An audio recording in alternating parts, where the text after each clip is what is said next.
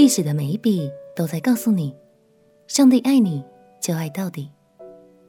朋友平安，让我们陪你读圣经，一天一章，生命发光。今天来读诗篇第一百零五篇，这是一首赞美诗，同时也和一百零六篇一起被称作历史诗，诉说着以色列人从亚伯拉罕时代。一直到进入迦南地的这段历史，诗人用历史来称颂上帝的信实，因为上帝与亚伯拉罕立下了约，他就守约到底，并一路赐下恩典与怜悯，和百姓同行。让我们一起来读诗篇第一百零五篇。诗篇第一百零五篇，你们要称谢耶和华。求告他的名，在万民中传扬他的作为，要向他唱诗歌颂，谈论他一切奇妙的作为，要以他的圣名夸耀。寻求耶和华的人心中应当欢喜，要寻求耶和华与他的能力，时常寻求他的面。他仆人亚伯拉罕的后裔，他所拣选雅各的子孙哪、你们要纪念他奇妙的作为和他的奇事，并他口中的判语。他是耶和华我们的神，全地都有他的判断。他纪念他的约，直到永远。他所吩咐的话，直到千代，就是与亚伯拉罕所立的约，向以撒所起的誓。他又将这约向雅各定为律例，向以色列。定为永远的约，说：“我必将迦南地赐给你，做你产业的份。”当时他们人丁有限，数目稀少，并且在那地为寄居的。他们从这邦游到那邦，从这国行到那国。他不容什么人欺负他们，为他们的缘故责备君王，说：“不可难为我受高的人。”也不可恶待我的先知。他命饥荒降在那地上，将所倚靠的粮食全行断绝。在他们以先打发一个人去，约瑟被卖为奴仆，人用脚镣伤他的脚，他被铁链捆拘。耶和华的话试炼他，只等到他所说的应验了。王打发人把他解开，就是治理众民的，把他释放。立他做王家之主，掌管他一切所有的，使他随意捆绑他的臣宰，将智慧教导他的长老。以色列也到了埃及，雅各在寒地寄居。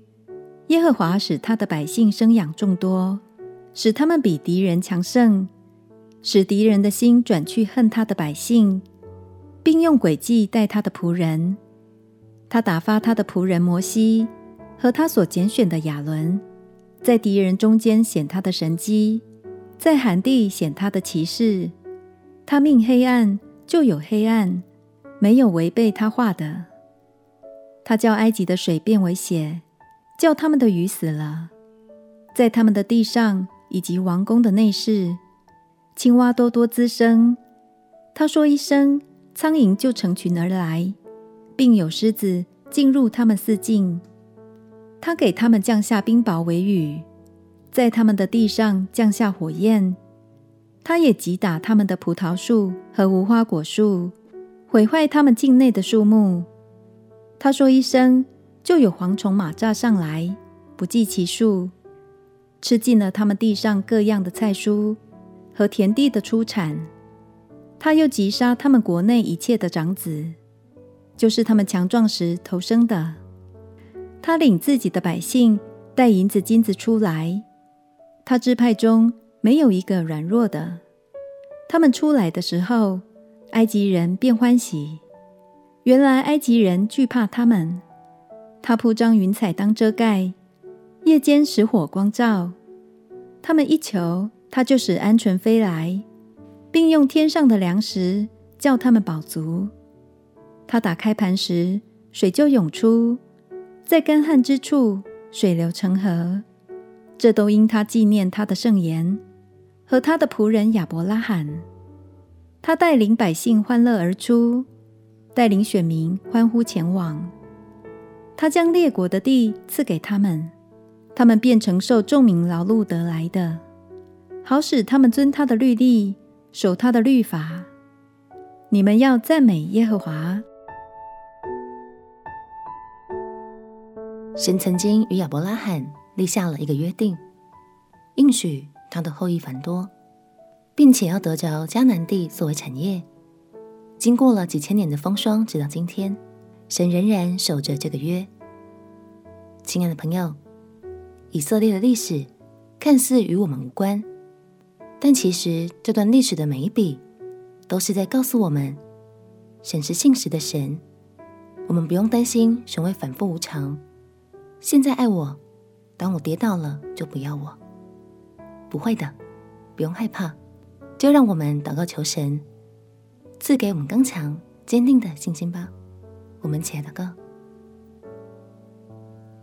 亲爱的耶稣，你是信实的，但我偶尔会软弱失去信心，求你赐给我坚固力量，使我倚靠你的信心不致动摇。